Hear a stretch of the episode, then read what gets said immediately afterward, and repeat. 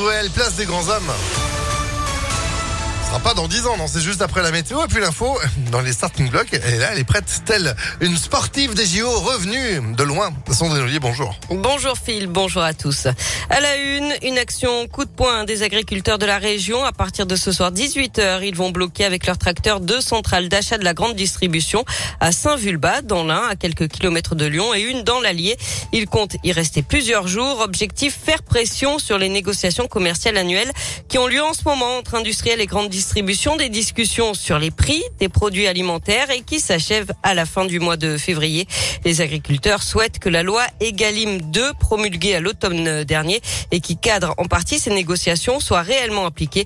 Michel Joux est le président de la Fédération régionale des syndicats d'exploitants agricoles en Auvergne-Rhône-Alpes. Au niveau de la profession agricole, on a poussé le gouvernement mais également le ministre de l'Agriculture pour pouvoir sortir cette loi qui encadre les choses pour qu'on puisse avoir euh, des résultats. Maintenant, nos agriculteurs sont en quête de ces résultats et pour qu'on puisse avoir une durabilité de nos exploitations agricoles pour continuer tout simplement de nourrir nos concitoyens, il faut absolument que cette loi, qui est tout simplement un encadrement législatif pour pouvoir avoir une valeur ajoutée qui revienne plus précisément dans les exploitations avec toute la transparence nécessaire. Et il faut que tous les opérateurs, la grande distribution, mais également les industriels puissent euh, appliquer tout ça. Certes, c'est tout récent, mais pour l'instant, il y a quand même peu d'applications pour qu'on puisse avoir des retours euh, massifs dans les cours de ferme. Et les agriculteurs vont donc se relayer jour et nuit devant les centrales d'achat à partir de 18h ce soir.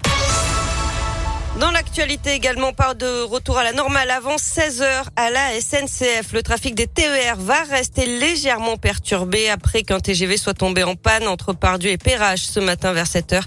Des techniciens sont toujours sur place. 70 personnes évacuées d'un immeuble de bureau ce matin rue Laure Diebold dans le 9e arrondissement de Lyon. Euh, ça fait suite à un incendie vers 9h30 dans un parking souterrain. Une seule voiture a été détruite, mais les fumées sont remontées à travers les allées jusque dans les bureaux. Les pompiers étaient encore sur place en cette fin de matinée. Il n'y a eu aucun blessé. Quelle suite après l'effondrement d'une façade d'un immeuble rue de Genasse dans le 3e arrondissement de Lyon hier après-midi? Une réunion a lieu ce matin avec des techniciens experts. Un arrêté de péril pourrait être euh, pris selon Lyon Mag. Il n'est pas encore candidat, mais il va tenir un premier meeting de campagne. Emmanuel Macron sera à Marseille le 5 mars prochain. Le chef de l'État devrait déclarer sa candidature dans le courant de la semaine prochaine à une date encore inconnue. Lui qui a déjà ses 500 parrainages pour être candidat à sa propre succession. Je rappelle également que vous avez jusqu'à mercredi prochain pour vous inscrire en ligne sur les listes électorales en mairie. L'échéance est fixée au vendredi 4 mars. On passe au sport, du basket ce soir. Les filles de Lasvel sont en Pologne pour défier Dublin à partir de 18h en huitième de finale aller d'Eurocoupe.